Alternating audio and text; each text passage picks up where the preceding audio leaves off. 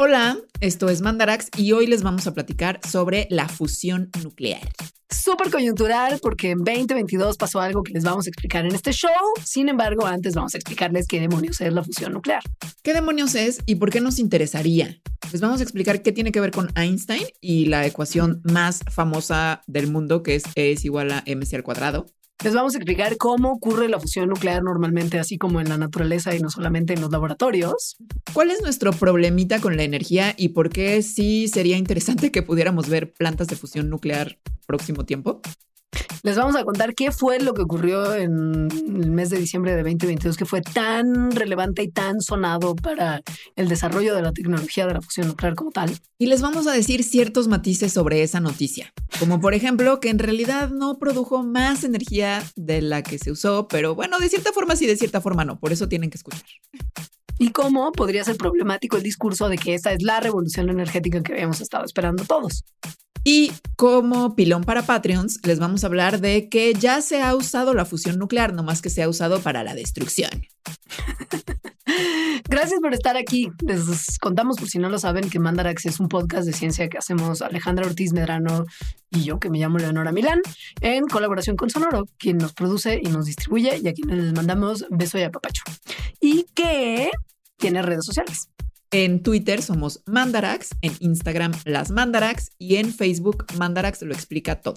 Por si usted no lo sabe, nosotras las Mandarax, Leonora y Alejandra, tenemos también otro podcast de ciencia que vive en Spotify que se llama La Ciencia Versus y que es totalmente gratuito y que se publica los días jueves y que les invitamos a que escuchen. Y, ya nuestras redes sociales personales, yo soy en Twitter arroba alita-emo. Yo soy arroba leos en Twitter y arroba leosrobot en el Instagram y en el TikTok, en el que no subo nada, pero a veces pongo fotos, digo videos de Alejandra torturando gatitos y apachurrándolos para que hagan salidas. Que no es tortura, porque el gatito la pasa bien. Es real, yo lo es real. y ya, por último, si quieren apoyarnos para que Mandarax se haga, como lo hacen ya unas 300 personas, métanse a patreon.com diagonal Mandarax y ahí ven qué onda. Muy bien, empezamos.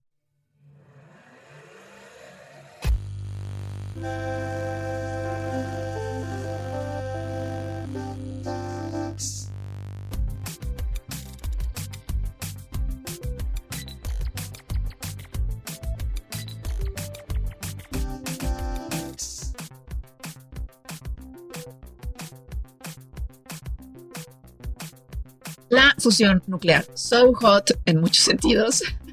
Right now. Me encanta además que nos aventuramos una vez más a un tema de física, aun cuando todos sabemos, todos sabemos, nadie lo niega, que no es necesariamente nuestra área de mayor facilidad. Pero tú amas la fusión nuclear, ¿no? O sea, siento me que... Me encanta, me parece fascinante. Siento que esto está cerca de tu corazón y que no habrá tanto problema. Además, no nos metemos tanto en la clavadez de la clavadez que puede implicar la fusión nuclear, como describir los distintos tipos de reactores de fusión, que eso sí es donde la cosa se pone fuera de control. ¿Y además para qué? No existe. Es como. No existe ninguno. No, sí existe. O sea, los que se hacen las pruebas, pues, pero no necesita nadie saber así qué cantidad de imanes hay dentro de uno, ya sabes. No, esto es como una cosa más básica. Pero a ver, contexto, ¿por qué está so hot en cierto sentido? Bueno, uno, porque sí se pone muy caliente el asunto, literal, o sea, mucha temperatura. Ahorita vamos a hablar de eso. Y dos, porque el año pasado, en diciembre, el 5 de diciembre, un equipo gringo anunció que habían logrado por primera vez crear más energía mediante un proceso de fusión nuclear que la energía que le habían metido a ese proceso. Lo cual, pues, abre, o sea, ¿no? O sea, como que ya noticias mil, no necesitamos nada más en el mundo, vamos a tener energía infinita para siempre, porque además no genera contaminantes, o bueno, son muy, muy pocos. Ya, la panacea. Que después de este programa van a entender por qué eso es hasta cierto punto mega fake news. sí, no. Sí. Ahora, para empezar, necesitamos decirles que es la fusión nuclear y que eso entonces les dé un poquito más de, pues, claridad de, de por qué esto es un tema que es muy interesante, pero muy extraño. ok. Y, y, muy, y muy en el reino de los unicornios. Yo soy, sí. sí. Y no, porque en la naturaleza pasa todo el tiempo, que es un poco el reino de los unicornios para los humanos y lograrlo en, en un laboratorio. Bueno, la fusión nuclear, como su nombre tan correctamente lo señala, es el proceso en el que dos núcleos atómicos ligeritos se combinan para formar otro núcleo más pesado, un hito solo en vez de dos, y que es un proceso que al ocurrir libera cantidades masivas de energía. O sea, tienes dos núcleos chiquitos que se unen en uno solo, un poquito más pesado, y que al hacerlo, ¡pum!, la energía.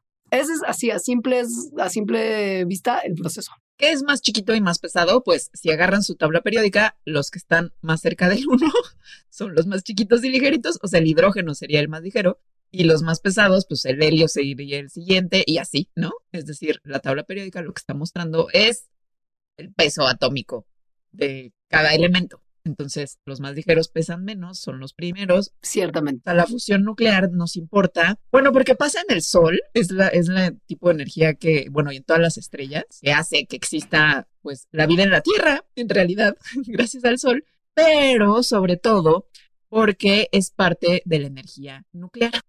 La energía nuclear es la, son los procesos, el tipo de energía en el que la energía viene a través de hacer cosas con átomos.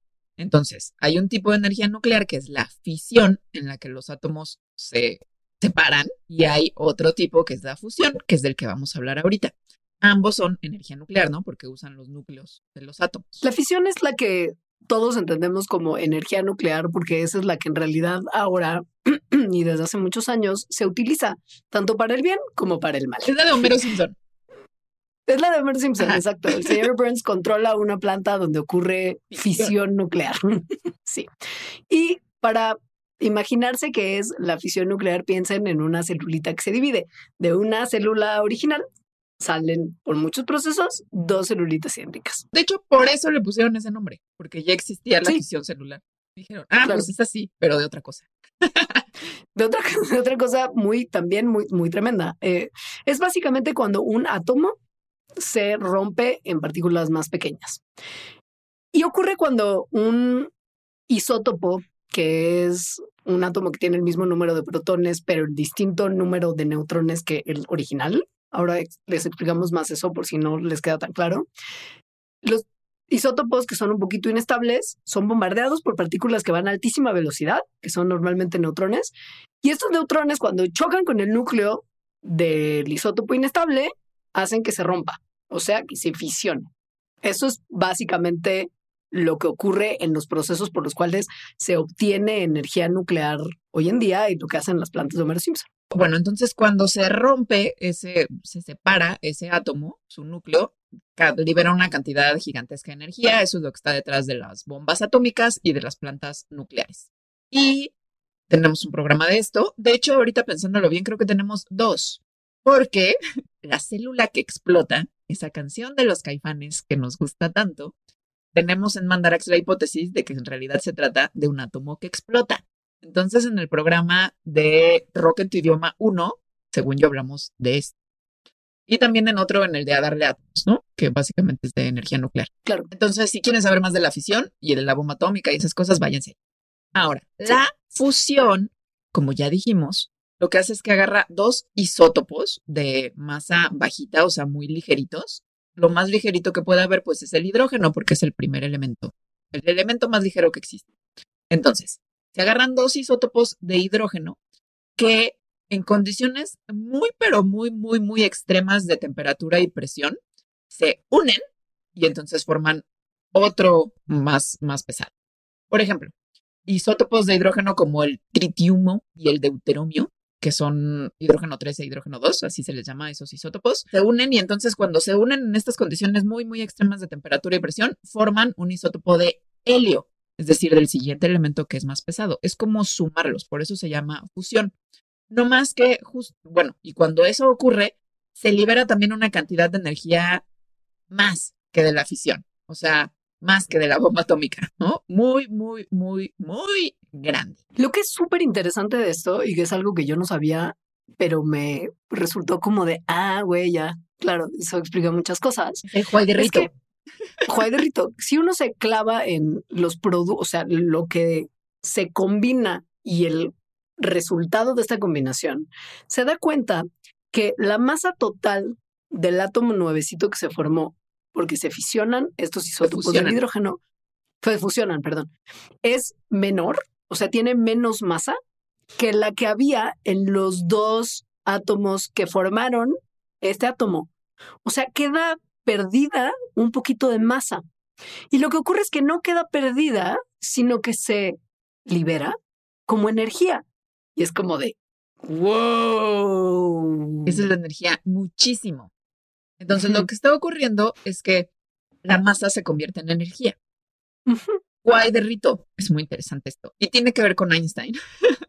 Sí, y con esa fórmula que aparecen tantas playeras de gente que probablemente no tiene la menor idea de qué significa esa fórmula ni cómo podría aplicar a su vida real y que es una de las fórmulas más famosas que existen en la matemática. Debe ser la más. La más. La más famosa del mundo, la ecuación más famosa del mundo, que es E es igual a mc al cuadrado, ¿no? Bueno, la dijo Einstein. Y bueno, E es energía, M es masa, C es velocidad de la luz.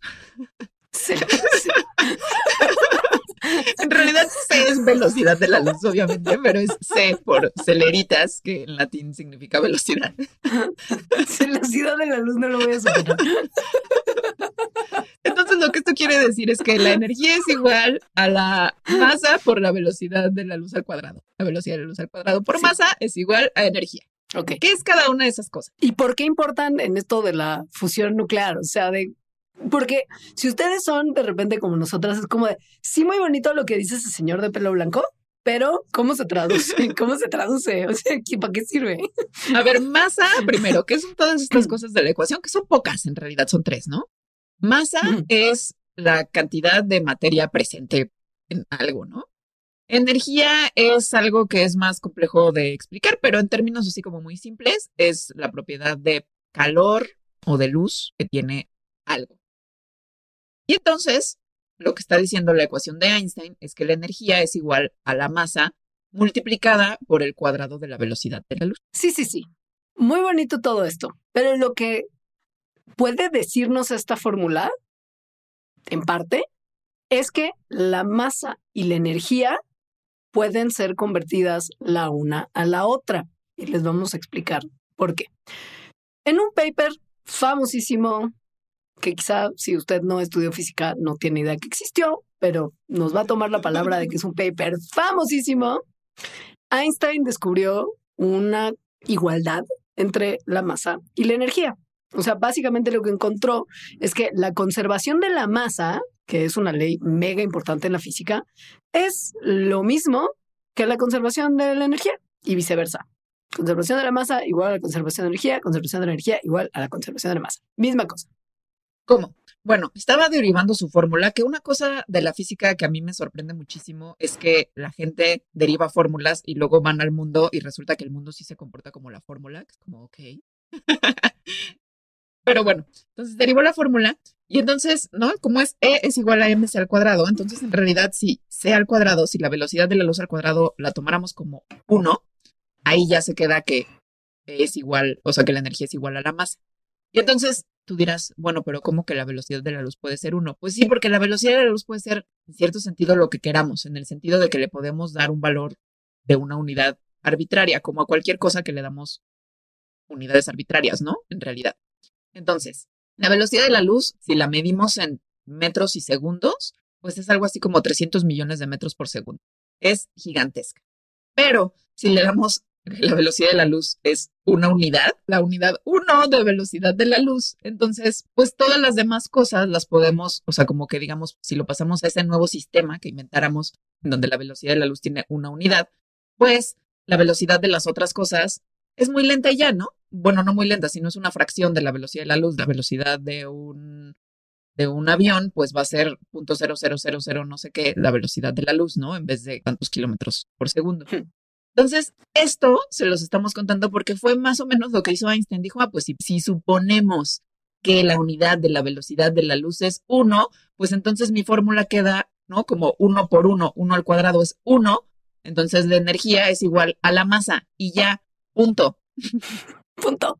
Esa es una de las únicas operaciones matemáticas que me siento con la capacidad de hacer. si la cosa a multiplicar es uno, estoy perfecta. Entonces, como es, o sea, queda E es igual a M. M. Y ya. Olviden el C al cuadrado. E es igual a M, punto. Energía es masa, más energía son equivalentes, son la misma cosa. Sí. Por eso esta ecuación se conoce como la relación equivalente de la masa y la energía, que antes de Einstein la gente para nada pensaba que masa y energía podían ser ni remotamente la misma cosa, o sea, se creía que eran súper diferentes. Pero hoy, gracias al señor Canoso, tan famoso, y a esa fórmula que está en tantas playeras que la gente no entiende, explica, y es lo que los físicos ven, que no hay una diferencia fundamental entre la masa y energía para citar a Einstein mismo en, una, en el famosísimo artículo de 1905, tomen nuestra palabra, que se publicó en el Annalen der Physik, claro, una revista que todos leemos muy seguido, es la masa de un objeto es una medida de su contenido energético. Y Einstein, como era un loquillo, dijo, qué divertido me parece esto, esto es fantástico, qué entretenido y provocador. Ah, eso se lo escribió un amigo suyo, tal cual. Sí. Y lo que se preguntaba de eso es como de, mm, ¿acaso Dios se está riendo de esta equivalencia y me está jugando una broma pesada? Porque Einstein tenía ese tipo de humor, al parecer. Ahora, lo que otras cosas que quiere decir esta fórmula es que, es decir, que la energía sea igual a la masa por la velocidad de la luz, es que si aumentas la velocidad de algo, entonces estarías aumentando su energía también. Por ejemplo, si agarras un vasito que tienes ahorita en tu mesa y lo subes, o sea, tantito como acaba de hacer Leonora. Véanos en YouTube para esta explicación, para, esta demostración experimental complejísima. Leonora está demostrando cómo, cómo incrementó su velocidad, porque estaba sin moverse y de repente se movió, pues entonces también se incrementó su energía porque su masa se incrementó porque se multiplicó por su velocidad. Muy poquito, porque en realidad la velocidad a la que lo hizo Leonor es una fracción minimísima de la velocidad de la luz, que cuando lo multiplicas por sí mismo, pues se hace más chiquita, ¿no? Porque las fracciones al cuadrado se hacen más chiquitas. Entonces, pues sí, sí aumenta su energía. ¿Cuánto? Muy poquitito, pero la aumenta. Por lo mismo, piensan en, qué sé yo, un balón de básquet o una pelota de béisbol o un balón de americano. Cualquier pelota que se usa en deportes. Una pelota que se usa en deportes tiene más masa cuando alguien la avienta o la patea que cuando nada más está sentadita en el pasto esperando ser utilizada. Muy poquitito, pero un poquito más de masa. ¿Y por qué nos importa esto? No es nada más para poder decirles a nuestros amiguitos ahora que viene el Super Bowl, como sabías que cuando están aventando ese balón tiene una fraccioncísima más de masa que cuando estaba en reposo en el pasto, que es lo que todo el mundo que está viendo el Super Bowl quiere saber en ese momento, se los juro. bueno, no tiene ninguna relevancia en ese sentido, pero tiene una tal que es la de que, por ejemplo, hace que la energía nuclear que tenemos ahora exista y que las bombas nucleares existan también. Porque en estas aplicaciones lo que pasa con la materia es que se convierte directamente en energía, como que se desdobla en energía, por decirlo de alguna manera. En el caso de una planta nuclear, esta conversión de masa a energía se hace muy lentamente, mientras que en el caso de una bomba atómica, esta conversión ocurre libre y loca, casi instantánea, y libera cantidades locas de energía de manera súper veloz, en el caso de las bombas, o muy lentita y controlada en el caso de las plantas, cuando pequeñas, porque además son pequeñas cantidades de masa, se convierten en energía. ¿Por qué? Porque en realidad la energía que tiene la masa puede ser muy, muy, muy grande. Porque la equivalencia es energía es igual a la masa por el cuadrado de la velocidad de la luz. Entonces, si realmente logras que algo vaya a la velocidad de la luz, pues eso quiere decir que vas a multiplicar la masa por muchísimo. O sea, por porque la velocidad de la luz es muy grande. Al cuadrado, es todavía exacto, al cuadrado es todavía peor. Entonces, por ejemplo, si tuvieras un centavo de esos que ya no hay, una monedita de 10 centavos. Yo tengo un buen de los pennies gringos, por ejemplo, que, que, que pueden ser usados también perfecto para esto en un botecito. Que además, según el otro día escuché en un podcast, que hacer un penny vale más que un penny. Es más caro. Es más caro que claro. Pero bueno, entonces ¿cuánto que tienes un penny o tienes un centavito, que no pesa nada, o sea, bueno, tiene una masa muy irrelevante para nuestro bolsillo. Em, pero si este, si este centavito lo pusieras a la velocidad de la luz, entonces lo multiplicas y, quisieras ver cuánta energía tiene eso, entonces lo tienes que multiplicar por el cuadrado de esa velocidad de la luz y eso da así millones, o sea, millones. Si convirtieras ese centavito justo al acelerar la velocidad de la luz en energía, daría energía suficiente para todo Nueva York, que debe consumir bastante energía, durante dos años. Y ustedes dirán, bueno, en corto convertimos todos los pennies que tenemos todos guardados en nuestros botecitos a energía y se acabó el problema energético. ya van a servir de algo. Para algo. En vez de nada más de estorbo cuando te los dan de camis, como, no, yo no tengo que cargar con esto. La cosa es. No es tan fácil. Que se necesita para hacer eso una temperatura y una presión, pues como la del sol. Tendría que meterlo al núcleo del Sol y dejar que se deshiciera ahí. Ese es el problema con la fusión nuclear. O sea, que si bien sabemos que la masa, si la, o sea, si la ponemos bajo una presión y una temperatura extraordinaria, va a dar muchísima energía, pues está bien difícil. ¿Que por qué se necesita tanta maldita temperatura y tanta maldita presión para que la fusión nuclear exista y no podemos simplemente convertir centavitos gringos en toda la energía que necesitaríamos todos? Bueno, porque normalmente los núcleos atómicos, como tienen la misma carga, se repelen. Entonces, para lograr sobreponer, como sobrellevar esta repulsión natural, se necesita una temperatura y una presión muy alta, o sea, o unas temperaturas altísimas, unas presiones altísimas o una combinación de ambas. O sea, necesitas un buen, sí, necesitas un buen de energía para sobrellevar esta resistencia. O sea, para sobrepasarla, porque son, sí. sí. Entonces, a ver, ¿qué tanto? Por ejemplo, en el Sol, que es en donde pasa esto todo el tiempo, y entonces el hidrógeno se está convirtiendo en helio y está dando temperaturas y la energía del Sol, la temperatura que, se, que está ahí es más o menos de 10 millones de grados. Nada de Fahrenheit, 10 millones. Y la presión es algo así como 100 mil millones de veces la presión que tenemos ahorita en la Tierra. Así cualquiera, o sea, así hidrógeno, helio se fusionan todo el tiempo. Sostenible, o sea, es una cosa que ocurre todo el tiempo. Todo el tiempo el hidrógeno se está convirtiendo en helio en el Sol y en las estrellas. De hecho, es así que existe el helio. De hecho, es así que existen los elementos en general, ¿no? O sea, al principio solo había helio, digo, al principio solo había hidrógeno y luego helio y luego se fusionó y se hizo el que sigue y así, ¿no? Pues eso es lo más normal en términos del universo. Pero en términos de nuestro planeta, no tanto. No, no. Para empezar, porque las reacciones de fusión dentro de las estrellas, o sea, en su ocurrencia natural, en su vida salvaje, la fusión nuclear existe en un estado de la materia que se llama plasma. Es un gas muy caliente y muy cargado que está hecho de iones positivos y electrones que se están moviendo libremente y que tiene propiedades que son distintas a las que tienen los estados de la materia que conocemos normalmente, que son los sólidos, líquidos y gaseosos. O sea, todo esto pasa en plasma. Y eso, pues, ustedes no ven como que haya plasma ocurriendo naturalmente también aquí en, la Tierra. Pero entonces los humanos volteando a ver el sol y diciendo, a ver, tenemos esa planta nuclear que ha estado ahí por toda la existencia de la Tierra, por miles de millones de años y que nos da energía casi infinita porque en algún momento se va a acabar. El otro día me dijeron que se va a acabar como en 5 mil millones de años. Este, pero bueno, es mucho tiempo. Me encantaría saber el contexto de la conversación en la que obtuviste esa información. Era con unos astrofísicos y les pregunté, ¿cuánto se va a acabar el ah, sol? Perfecto. Este, Eso explica ah, sí, fue directa la pregunta, fue un interés personal.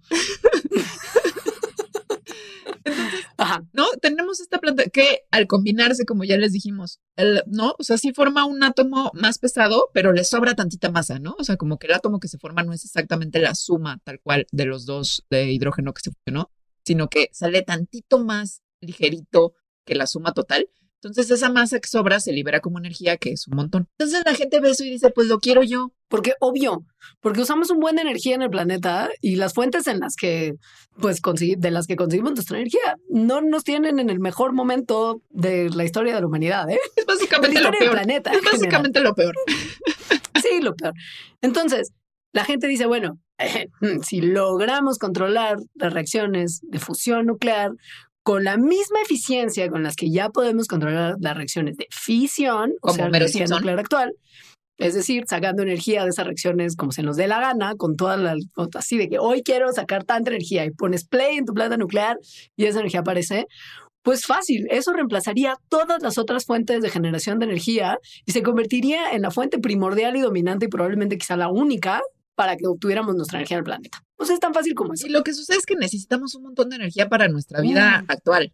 O sea, hay, sí, hay cálculos que para finales de este siglo, o sea, para el 2100, la demanda de energía del mundo se habrá triplicado, porque la población va a crecer, por, no solo va a crecer la población, sino que cada vez va a ser más urbana, porque países en desarrollo van a tener más acceso a la electricidad, entonces vamos a necesitar más energía. Pues eso es una realidad Sí, y es una, pues porque sí. Porque, así se ve la tendencia, no es que sea algo bueno y podríamos decir, podríamos cambiar nuestros patrones de energía, que yo soy pro, ¿no? Yo diría eso, pero la verdad va a estar bien difícil. Entonces, y pues el, el problema es que, como ustedes saben, porque ya lo hemos hablado un montón, la energía que tenemos se obtiene a partir de quema de combustibles fósiles, y eso da un lugar, un montón de gases de efecto invernadero, un montón de contaminación y esto es insostenible, pensando en que ya es insostenible ahora, si se triplica la necesidad de energía, va a ser tres veces lo insostenible que es en este momento. Entonces,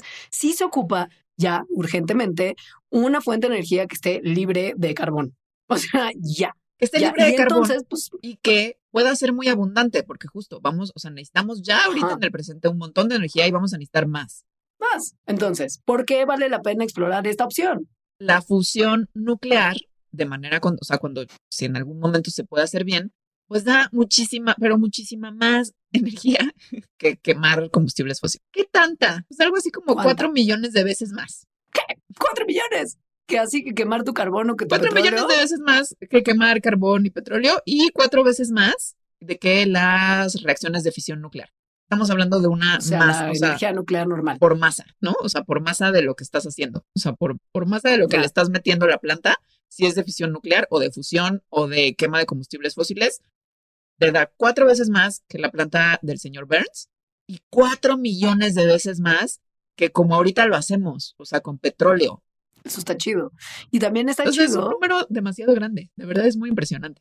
Y además, las fuentes que necesitamos para obtener esta energía teórica son súper fáciles de conseguir. O sea, por ejemplo, el deuterio, que es el hidrógeno 2, puede ser destilado del agua.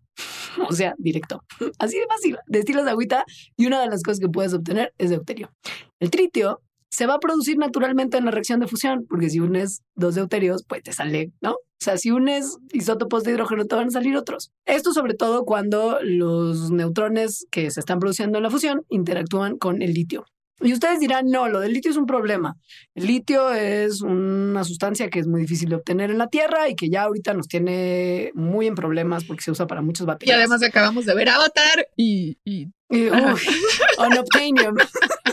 bueno, no, pues no tanto, porque sabemos que las reservas que hay en el planeta de litio, que sí, un poco probablemente extraerlo tendría sus consecuencias, pero hay lo suficiente de litio en la Tierra como para permitir que las plantas nucleares de fusión hipotéticas operen por más de mil años. Y el litio que hay en el mar podría, sí, millones de años sostener la fusión nuclear. Entonces, sí, ok, es complicado obtenerlo, sí, y es, va a ser complicado también aislarlo dentro de los reactores, o sea, el litio es complicado obtener y el tritio que se obtiene de la fusión en la que se involucra el litio va a tener que ser contenido y extraído de las reacciones de fusión y todavía no sabemos muy bien cómo hacer eso, pero en teoría es más fácil y sanito, digamos, que algunas otras fuentes de energía. Otra cosa que es pues buenísima es que la fusión nuclear no generaría CO2, que es lo que nos tiene ahorita pues, en el hoyo, en el hoyo del calentamiento global. La fusión nuclear no emite sustancias, gases, nada que sea efecto invernadero hacia la atmósfera. De hecho, no produce casi nada. O sea, uno, su mayor subproducto es el helio, o sea, con el que se inflan los globos. El de la voz chistosa. Que es un gas que es inerte es decir, que no reacciona con otras cosas, ¿no? Formando otras moléculas que podrían ser peligrosas, no reacciona con nada y no es tóxico. Y tampoco, que esto es así mega wow, tampoco produce basura radioactiva. ¿Por qué? Porque simplemente no está produciendo nada que se separe al revés, se unen las cosas. El problema con la fisión nuclear es que las cosas que se dividen los átomos que se están dividiendo producen un buen de sobras y esta sobra es radioactiva y es un problema por, miles de, años, así por miles de años. Es como vamos a ponerlo en unos barriles y enterrarlo, seguro no va a pasar nada. O vamos a tirarlo al mar y es como, no, vato, es basura radioactiva. Bueno, aquí no. La activación de todos los componentes que usa un reactor de fusión es tan baja que se cree que todos los materiales que salgan de ahí pueden ser reciclados o reutilizados en los siguientes 100 años de que se usaron, obviamente dependiendo de los materiales que se usan, pero este número no va a implicar basura radioactiva en cubeta sospechosa durante miles de millones de años, así causando toda la contaminación. Nada de eso. Y si esto no fuera suficiente, el riesgo que hay en las plantas de fisión nuclear de que exploten como ya han explotado, como Fukushima, Fukushima, como Fukushima, como Chernobyl. Es que estabas ya pensando en Chernobyl. Yo estaba pensando en Chernobyl, exacto, sí. Te viste mi mente. No, no, güey, ventana ella. sí. No existe este riesgo de estas explosiones horribles y súper peligrosas. ¿Por qué?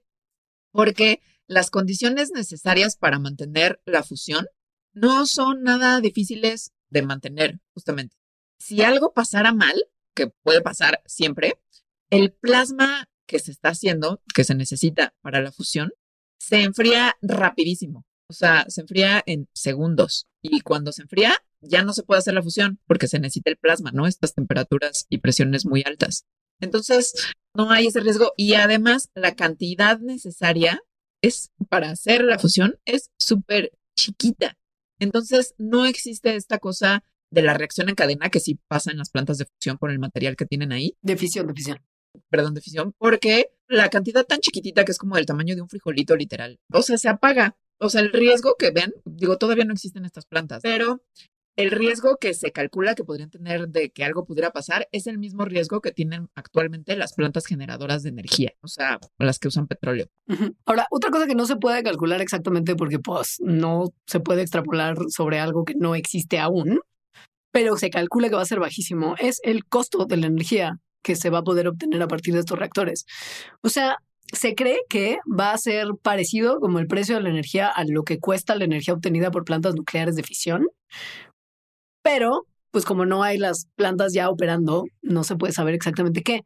Probablemente, como todas las nuevas tecnologías, al principio la energía obtenida de este tipo de plantas será un poquito más cara que la que se obtiene como en una hidroeléctrica o en una cosa de petróleo, pero, pero, pero, eventualmente, conforme se vayan escalando estas operaciones y se vaya siendo más común, irá bajando el costo de la energía y eventualmente será probablemente más barata que la energía que tenemos ahora.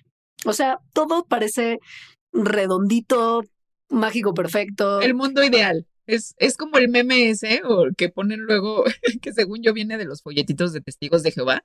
Sí. Del mundo perfecto, o sea, como que estás con caballitos, tigres bebés. Eso es cuando alcancemos la fusión nuclear. Me encanta que además se convive con un tigre bebé como si fuera una cosa segura. En cualquier escenario es como de... O algo deseable para los ecosistemas. Bueno, yo sí quiero convivir con un tigre bebé en algún momento, ¿eh? si me preguntas. Cuando tengamos fusión nuclear, tal vez sea posible. Ahí será el momento. O me convierta en testigo de Jehová y acepte todas las cosas que eso implica. Porque todo el mundo se tiene que convertir. No sé qué venga primero, si mi conversión o la fusión nuclear. yo no sé. Porque así de lejos se ve.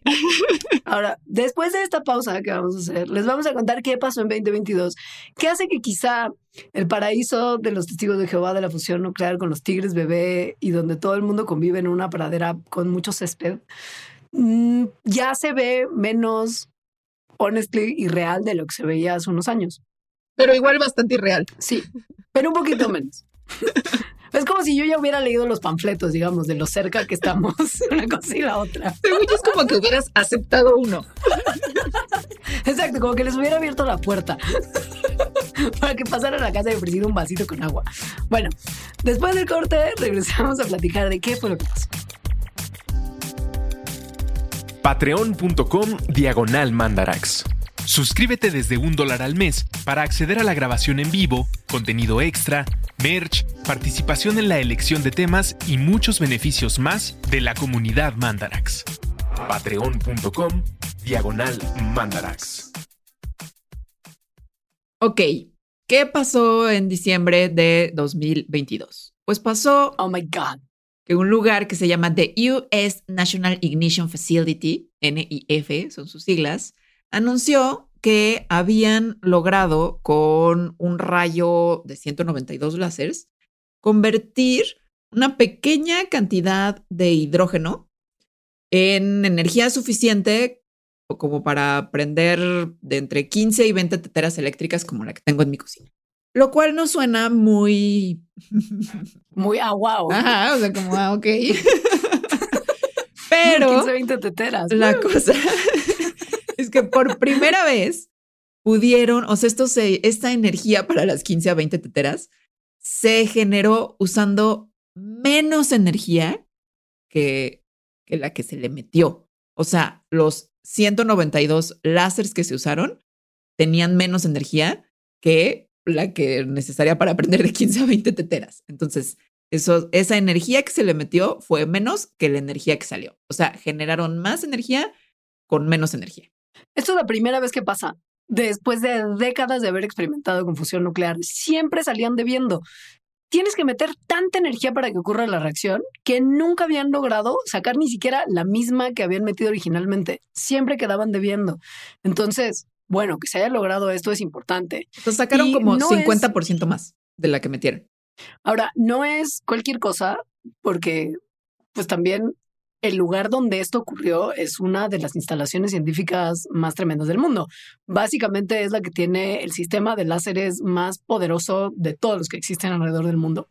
Y el láser este de 192 rayos concentrados en un mismo punto está programado, que esto es como lo que ocurrió en el experimento, para atacar un pequeño cilindro muy chiquitín que está hecho de oro y de uranio no radioactivo o sea, como no, no energético, digamos. Y dentro de ese cilindro de oro hay una cápsula de diamante que es más chica que una semilla de pimienta. O sea, una muy chiquitita, pero muy chiquitita.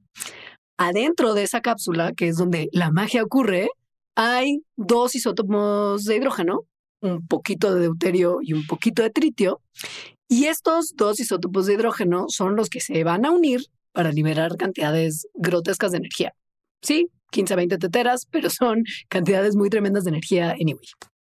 Entonces, cuando estos láseres apuntan y le dan a esta como semillita de pimienta, pero, pero hecha de hidrógeno, bueno, de diamante y cuando fuera oro, entonces generan rayos X que lo que hacen es que el diamante se evapora en fracciones de segundo o sea, impressive, la verdad. No, es como de, que los diamantes es como de ciencia, es como de ciencia ficción. Y entonces el que un diamante se evapore en fracciones de segundo causa una como onda energética tal, porque pues está destruyendo tal cual un diamante, que hace que los átomos de hidrógeno que hay dentro empiecen a chocar entre ellos y cause esto que se fusionen. Es decir, la energía, la temperatura y la presión adentro de la destrucción del diamante es lo que pone las condiciones para que los átomos puedan fusionarse y entonces ocurre la fusión y se libera, ¿no? Se genera un átomo de otra cosa y se libera un montón de energía. 150 millones de grados Celsius PAPS es lo que está alcanzando ese combustible que está dentro de la cápsula evaporada de diamante y es la temperatura suficiente para que el deuterio y el tritio se fusionen y produzcan el helio básicamente. Esto, por primera vez, logró producir más energía que la energía que se le metió. Esto se conoce como ignición. Por eso la, el laboratorio de Estados Unidos es el National Ignition Facility, porque su objetivo es conseguir esto que es ignición. ¿Cuánta energía se metió y cuánta energía sacó? Bueno, lograron bombardear el combustible con 12 megajoules de energía y obtuvieron 3 megajoules de energía. El combustible ahorita como un 50%. El combustible es el titrio que tenía adentro, ¿no? O sea, es, en realidad lo que, hay adentro del, del, de la semillita esta, ¿no? Entonces, se le metieron 2 megajoules a través de los rayos láseres y la energía que se liberó, que pudieron medir, fueron 3 megajoules. Sin embargo, o sea, este lugar en Estados Unidos, que está en California, mide 10 pisos. 10 pisos dedicados a que haya un láser megapoderoso. ¿Cuánta energía se requiere para prender el láser? Sí, porque no es nada más la energía que el láser está transmitiendo. Hay un montón de costo energético más que hace que la ecuación ahorita no salga. o sea, para prender un el rayo láser más poderoso del mundo, literalmente es el rayo láser más poderoso del mundo, se necesitan 300 megajoules cada vez que lo prende. Entonces, usa, ¿no? Prendieron, así le dieron on al botón, 300 megajoules. Eso hizo que el rayo láser emitiera 3 megajoules, no, 2 megajoules, y que lo que saliera fueran 3. Entonces, si tomamos en cuenta toda la energía que se le metió en realidad, o sea, desde el on, ¿no? Para prender los 192 rayos láseres, pues entonces lo que sacó de energía fue nada más el 1%. De hecho, el otro día escuché un podcast que cuando lo prenden se va la luz de todos de los, de los 10 pisos de ese lugar. es que, güey. Es mucha energía. Es un montón de energía. Ajá. Entonces, si se le metió menos energía de la que sacó, pues sí, en cierta manera, pero no en otra manera. Y así como está, este programa ya costó miles de millones de dólares, ¿no? O sea, como que no es como de, ah, pues solamente es cosa de meter un poquito más de varo para ver cómo se resuelve ese problema. No, o sea, este, esta situación pues es, es, es compleja. Básicamente, cuando están en la potencia máxima, estos láseres superpoderosos, los más poderosos del mundo, están consumiendo 500 mil millones de vatios, que es más potencia que la que produce toda la red nacional de Estados Unidos como en ese periodo. o sea, básicamente energéticamente es carísimo prender esas 15 a 20 teteras. como que no salen las cuentas todavía. es como, güey, nadie necesita tanto té como para gastar esa cantidad de energía para 15 a 20 teteras, man. O sea, no. Ahorita no sale. hay, hay una hay un detallito de cómo le hacen para tener tanto dinero este lugar y es que el propósito del National Ignition Facility en Estados Unidos no es crear plantas de fusión nuclear para darnos energía limpia e infinita a toda la humanidad y librarnos de nuestros problemas. No, es crear las condiciones de las explosiones nucleares que ocurren en las, en las armas nucleares para poder estudiarlas. Porque en Estados Unidos, bueno, y en el mundo en general, ya no se prueban, o sea, está prohibido probar armas nucleares, pero las siguen estudiando porque pues, hay mucho interés en eso. Entonces, ¿cómo le hacen para estudiarlas? Pues en Estados Unidos tienen este mega laboratorio, por ejemplo. Entonces, esto no fue hecho per se por la ciencia. para producir más energía. Sí fue hecho por la ciencia, por la ciencia de la guerra. O sea, para entender mejor qué pasa, cómo pasa la fusión nuclear y qué pasaría adentro exactamente de un arma de fusión nuclear y cómo se podría usar eso mejor.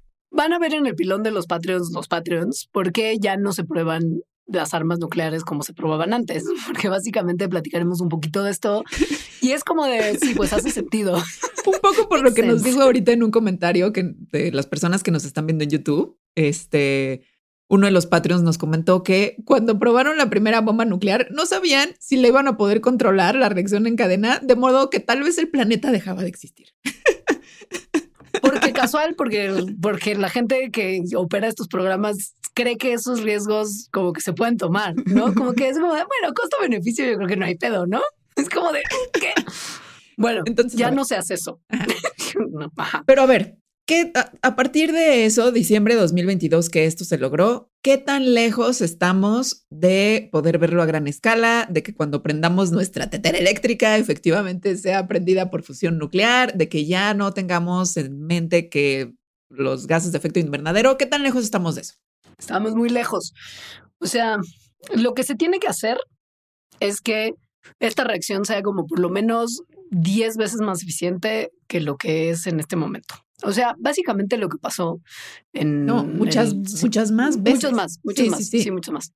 Lo que pasó en 5 de diciembre de 2020 es que se cruzó una línea que no se había logrado cruzar antes, en la que sí, la reacción produjo más energía que la que se le invirtió en términos netos, ¿no?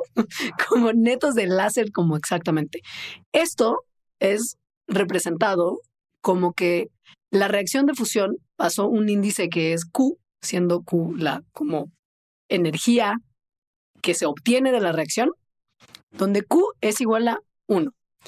Los reactores de fusión, para que se genere ya energía que pueda ser utilizada y sea práctica y no sea más caro producirla que lo que se obtiene, tienen que alcanzar Q igual a 10 y tienen que hacerlo de manera súper frecuente, no constante. Todo el tiempo. No como lo que, lo que se hizo ahorita, que es como de prenderle el switch un segundito para que se produzca la reacción y luego apagarla en corto porque te estás gastando toda la energía de Estados Unidos. Porque se fue la luz, o sea, porque ya no lo pudiste prender. Y este Q igual a 10 es lo que todos los reactores de fusión que hay en el mundo, porque hay varios proyectos de fusión, hay en Japón, hay en Francia, hay más en Estados Unidos, etcétera, están buscando alcanzar. Pero pues si ahorita estamos en Q igual a 1, falta todavía mucho camino que recorrer. El proyecto más grande es uno que está ahorita en Francia, que se llama ITER por sus siglas, pero que en realidad es un proyecto de Francia, Estados Unidos, China, Rusia, no me acuerdo qué otros países, es así como muy internacional, que va a empezar a experimentar en 2025. O sea, todavía ni siquiera está trabajando. Entonces, bueno, ¿por qué tanta noticia con esto? Porque, pues sí es importante, a pesar de que se les haya ido la luz y de que haya, y de que ya tomando en cuenta todo, solo hayan obtenido el 1% de la energía que le metieron. Académicamente, o sea, para la ciencia, sí significa algo muy grande. Es algo que se había estado tratando de lograr desde hace décadas, literal. O sea, porque si no tomamos en cuenta la luz para prender el láser, sino nada más el láser, la energía que metió el láser sí fue menos de la energía que sacó la reacción. Eso es lo que se había estado intentando hacer y no se había logrado hasta el año pasado. Entonces, los otros proyectos que todavía no alcanzan este hito pueden aprender mucho de que ya se haya logrado esto. En ese sentido, sí es bien importante, como que es un punto de partida para de ahí trabajar, para eventualmente sí llegar a niveles de energía que sean considerados prácticos.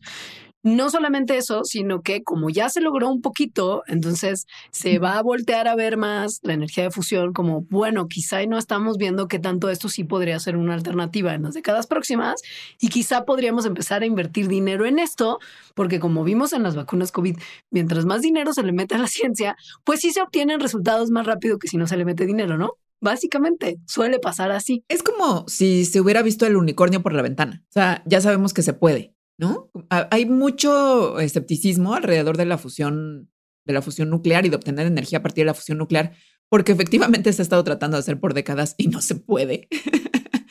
Entonces esto, digamos que podría bajar un poco el escepticismo y justo hacer que personas inviertan más en eso.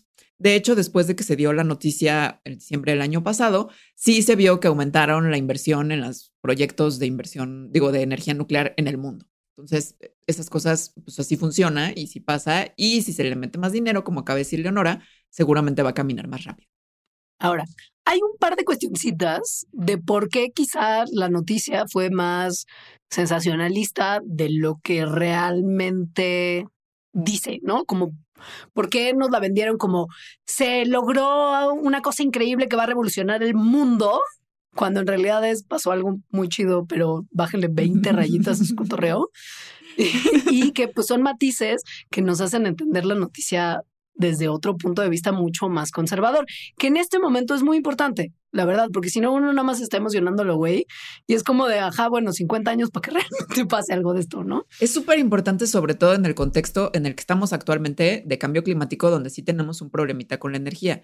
Y que de repente noticias de, ah, ya está la solución, uh, entonces voy a tomar los ocho jets de Dualipa y quemar unicelas. Entonces, a ver, el primer matiz es el que ya dijimos, que en realidad la energía que se le metió tomando en cuenta la energía para prender el láser fue 100 veces mayor de la que sacó. Yes. El segundo. Sí. La noticia se dio por un anuncio, una conferencia de prensa que hizo el equipo de científicos de este lugar en Estados Unidos. No la o sea, no el artículo científico, que es la forma en la que pues la ciencia funciona porque entonces en un artículo científico se, ¿no? escriben lo que hicieron, eso se va a otros científicos expertos independientes de esa investigación que lo revisan y entonces ven si sí ocurrió lo que está diciendo, qué problemas pudo haber, etcétera. Falta eso todavía, es decir, falta la revisión por pares, que un equipo de científicos externos revisen lo que sucedió y entonces vean si realmente midieron bien la energía que sacó, en fin, más cosas. Sobre todo si consideramos, y esto es súper importante, porque muchas veces en la ciencia hay ciertas cosas que se dicen porque conviene decirlas, cuando no necesariamente son como las están contando. Por ejemplo, pon tú que tú tienes una investigación de miles de millones de dólares que está pagando la milicia estadounidense. En un edificio, en un edificio de 10 ¿eh? pisos nomás. Donde está el láser más poderoso del mundo. Como un hipotético, pon tú que tienes eso y pon tú que llevas muchos años trabajando y trabajando y trabajando y no estás obteniendo los resultados que el gobierno de Estados Unidos querría que obtuvieras. Hipotético, todo esto hipotético. Y, pon tú que yo soy el presidente de Estados Unidos y digo, ya no te voy a dar más dinero. Y pon tú que hasta diciembre de 20, antes de diciembre de 2022, neta, neta, neta, no habías logrado ni siquiera llegar a ese punto en el que podrías convencer al presidente de Estados Unidos de, no, compa, es que ya sí logramos llegar a un punto en el que todo empieza a verse más prometedor. Y es como, hmm, misteriosamente, en diciembre, cuando el financiamiento de este lugar hipotético peligraba, ya lograron siempre sí llegar a este punto en el que todo parece ser como mucho más unicornio por la ventana. A ver, hay, una cosa, sí, ya habían logrado hacer algo en agosto de 2021. Lo que pasa es que no lo habían podido replicar. Que entonces, justo así, al final, al final, al final, es como ya lo logré, ¿no? Que es lo que pasó en diciembre. No estamos diciendo que hayan hecho trampa y que esto no, o sea, que necesariamente esto indique que los resultados están mal o cuchareados, sino que hace necesaria la revisión por pares. En sí. Muy. O sea, se necesita eso. Para disipar sospechas, vaya, o sea, como por una cosa de sentirnos más tranquilos todos. Sobre todo probablemente presidente de Estados Unidos. y ahora, muchas noticias que yo vi tienen que ver con ya nos salvamos de la crisis climática, porque entonces esto ya abre la puerta a que podamos generar energía de otra manera. Bueno, sí la abre, pero como bien poquito, o sea, como un milímetro. no vamos a tener, si acaso se logran tener plantas de fusión nuclear para dar energía de manera comercial, los expertos dicen que eso no va a ocurrir sino como hasta 2060 o 2070. Entonces, dar una noticia, la noticia de la fusión, de lo que se logró en diciembre de 2022, como que ya es nuestra salvación, pues puede tener implicaciones sociales y políticas no buenas. O sea, como que de repente ya un montón de gente piense, ah, pues ya, chido, no importa lo que hagamos porque pues ya está, ¿no? Otra vez los científicos lo lograron, es lo que estábamos esperando desde hace mucho. Tenemos el arreglo tecnológico que nos iba a ayudar y que estamos esperando desde hace 30 años. Gracias por hacer lo que tenían que hacer. Adiós. Pues y es que no, porque las fechas no van. A ver, dice Alita, que es lo que dice los tecnólogos que estudian esta situación. Quizá, y solo quizá, las primeras plantas de fusión que realmente estén operando, produciendo energía a la escala suficiente como para ser relevantes, podrían estar para 2060 o 2070. El Acuerdo de París como tal, donde se analiza qué tienen que hacer los países para que no nos vayamos al traste en los próximos años, dice que los países tienen que tener cero emisiones netas del dióxido de carbono para el 2030. Pasado mañana. Pasado mañana. Y que está muy lejos del 2060 o el 2070, que es el big if de la fusión nuclear, ¿no? De si acaso, no. Bueno, si lográsemos llegar a cero emisiones para el 2030, ya el planeta se va a calentar a 1.5 grados. Esa predicción está hecha. Ya menos de 1.5 grados de calentamiento no podemos tener porque no hay manera. No hay forma, a menos de que lográramos tener como una máquina del tiempo. o sea, que no tampoco va a pasar. Y si para 2050, que es el límite más cercano al hipotético de las plantas de fusión funcionales, si llegamos a cero emisiones en 2050, el planeta se va a calentar dos grados científicos. Esto también es una predicción que no se va a mover. Y si se calienta dos grados centímetros, dos grados centígrados, es un problemón. Ya, el 1.5 también. Sí, sí, sí. Lo que pasa es que dos es mucho más catastrófico. Y esto sigue siendo 10 años, o sea, de que nos vamos a ir al traste 10 años antes de pensar en una planta de fusión nuclear que esté ya llevándonos al cero emisiones. Entonces, esto para nada es una solución a nuestros problemas en los que ya nos metimos hasta el gaznate. O sea, para nada nos va a salvar. Para nada. Si logramos salir del pedo, a lo mejor sirve. y sí existen tecnologías que ayudan, o sea, que actualmente, pues, o sea, que no se tienen que inventar. Los países saben cuáles son, los gobiernos saben cuáles son. Hay estrategias, nomás creo que lo que se necesita sobre todo es la intención, ¿verdad? Claro. Las ganas. Voluntad política. Voluntad política, planes. Eh, porque además se puede poner, poner peor. O sea, porque luego suena como, bueno, si de todas formas se va a calentar, aunque llegamos a emisiones cero en 2030, 1.5 grados, o a 2050, que eso es lo que se ve más probable, y se va a calentar dos grados y catástrofes. Bueno, se puede calentar tres. y, no, es peor. O sea, en realidad sí conviene parar esto lo más que se pueda, aunque sabemos que ya es irreversible, al menos hasta 1.5 grados más. Y de todas formas, también convendría seguir investigando sobre la fusión nuclear, porque incluso aunque lleguemos al mejor escenario posible, es decir, emisiones de CO2 cero para 2030, vamos a seguir necesitando energía después, formas de sacar energía después. O sea, la población va a seguir aumentando, los países van a seguir industrializándose, la gente va a seguir queriendo usar más su teléfono. Entonces, sí necesitamos, aunque lo hagamos todo bien, según el Acuerdo de París, energías más Con limpias. Esa de aclarar la situación, vamos a dejar el programa para aquellos que no son nuestros Patreons. Pero si ustedes son nuestros Patreons, que sepan que en este contenido especial para nuestros mecenas, vamos a hablar de cómo ya se utiliza un poquitín la fusión nuclear para el mal. Exacto, ya se ha usado. ya se ha usado. ¿Y por qué? Es que este proyecto del lugar de la ignición, donde está el láser más poderoso del mundo de 10 pisos y toda la energía del mundo para prenderlo, ¿por qué es tan importante considerando los chiqueros que ya se han hecho con pruebas nucleares en el pasado? porque hablaremos en el pilón para Patreons de la bomba de hidrógeno que también se llama bomba termonuclear o bomba de fusión. Entonces, si ustedes no son nuestros Patreons, pero les interesa este contenido extra, visiten ya patreon.com diagonal mandarax para averiguar cómo pueden tener acceso a este contenido. y si no, pues muchas gracias, gracias. por escuchar. Les queremos. Adiós. Adiós.